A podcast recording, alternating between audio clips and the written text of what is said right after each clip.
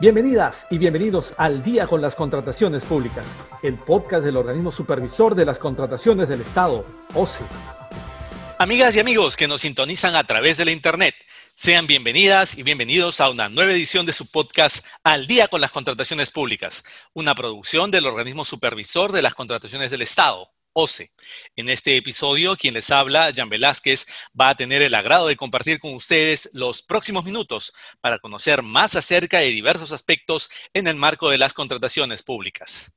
En esta oportunidad vamos a dialogar sobre el Código de Ética para el Arbitraje en Contrataciones del Estado y para eso nos acompaña Gisela García Galindo, quien se desempeña en la Subdirección de Acreditación y Monitoreo Arbitral del OCE. Estimada Gisela, muchas gracias por estar aquí con nosotros.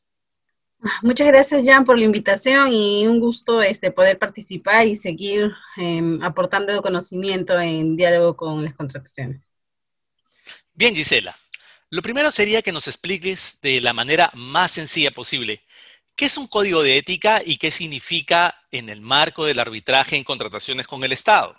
Un código de ética es un conjunto de reglas que fijan los estándares mínimos del comportamiento de las personas en una determinada actividad y esto es con el propósito de crear y conservar valores sociales estimables. Ahora, el Código de Ética para el Arbitraje en Contrataciones del Estado fue aprobado a través de la Resolución 136-2019 y esta es aplicable para el tema de arbitraje administrados por OCE eh, en arbitrajes ad hoc y supletoriamente en arbitrajes administrados por instituciones arbitrales que no tengan un código de ética aprobado. En este sentido, se establecen en este código principios, reglas que deben seguir nuestros árbitros. Muy bien.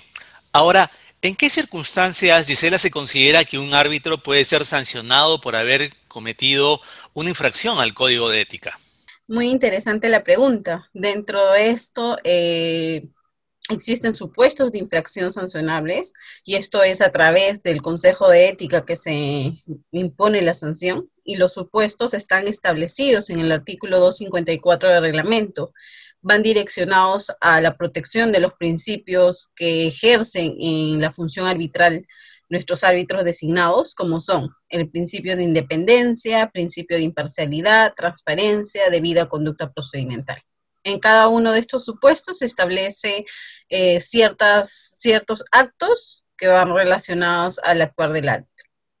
Bien, Gisela, digamos que un árbitro ha incurrido en una presunta infracción al código de ética.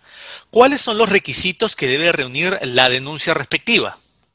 Bien, eh, para que se pueda presentar una denuncia, y esto es en cuanto a una denuncia de parte, nuestro código de ética en el artículo 19 ha establecido los requisitos estos requisitos van relacionados a que la denuncia debe cumplir nombre y datos de la entidad, domicilio, datos básicos de identificación del denunciante, datos básicos de identificación del denunciado, datos del arbitraje y proceso arbitral para que nosotros podamos verificar la actuación del árbitro, un recuento de los hechos que sustentan la denuncia, y uno de, uno de, los, de los elementos importantes es la referencia del supuesto arbitral que hemos mencionado hace unos minutos. Esto es eh, importante por cuanto nos permite individualizar al árbitro denunciado, así como los medios probatorios que sustentan su denuncia. Eh, dada la, coyuntura que vivimos, ahora pueden todo presentar vía virtual a través de nuestra mesa de partes y a través del formulario que se encuentra en la página web. Finalmente, Gisela, si se confirma que se ha cometido una, infracción, ¿qué sanción o sanciones se le impone al árbitro? Dentro de, las sanciones a, imponerse tenemos el artículo 22 de nuestro Código de Ética. En este caso, quien impone la sanción es el Consejo de Ética, que está integrado por tres miembros que representan que son designados por distintas instituciones. En este caso, el artículo 22 señala que las sanciones a imponerse de determinarse la responsabilidad del árbitro son la amonestación escrita, la suspensión temporal de sus derechos para ejercer o ser elegido como árbitro hasta por cinco años en arbitrajes administrados por OCE, arbitrajes ad hoc o arbitrajes institucionales en materia de contrataciones. Por último, tenemos la inhabilitación permanente para ser elegido y ejercer como árbitros en los arbitrajes administrados por OCE, arbitrajes ad hoc o arbitrajes institucionales en materia de contrataciones. Asimismo, este, esta sanción a imponerse es respecto de la actuación arbitral que ejerce este, nuestro árbitro designado, más no y se influye en la decisión adoptada por el árbitro, por cuanto esta decisión que está contenida en el laudo arbitral, esta tendría que ser cuestionada en la vía correspondiente a través este, de anulación del, del laudo, más no en una denuncia arbitral. Lo que nosotros tratamos de garantizar es que el árbitro eh, la protección de los principios que ya se hizo referencia, como es el de independencia, imparcialidad, transparencia y debida conducta procedimental.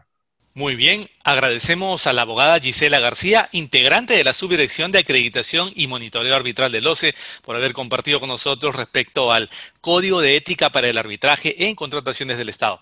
Muchas gracias, Gisela. Muchas gracias, Jan. Eh, muchas gracias. Este, estoy eh, presta a seguir colaborando con Diálogo, con las contrataciones y espero una próxima invitación para seguir eh, compartiendo y aprendiendo más. Bien, amigas y amigos. Esperamos que este episodio de Al día con las contrataciones públicas haya sido de su agrado y sobre todo que la información proporcionada contribuya a lograr contrataciones públicas más transparentes y eficientes en beneficio de todas y todos.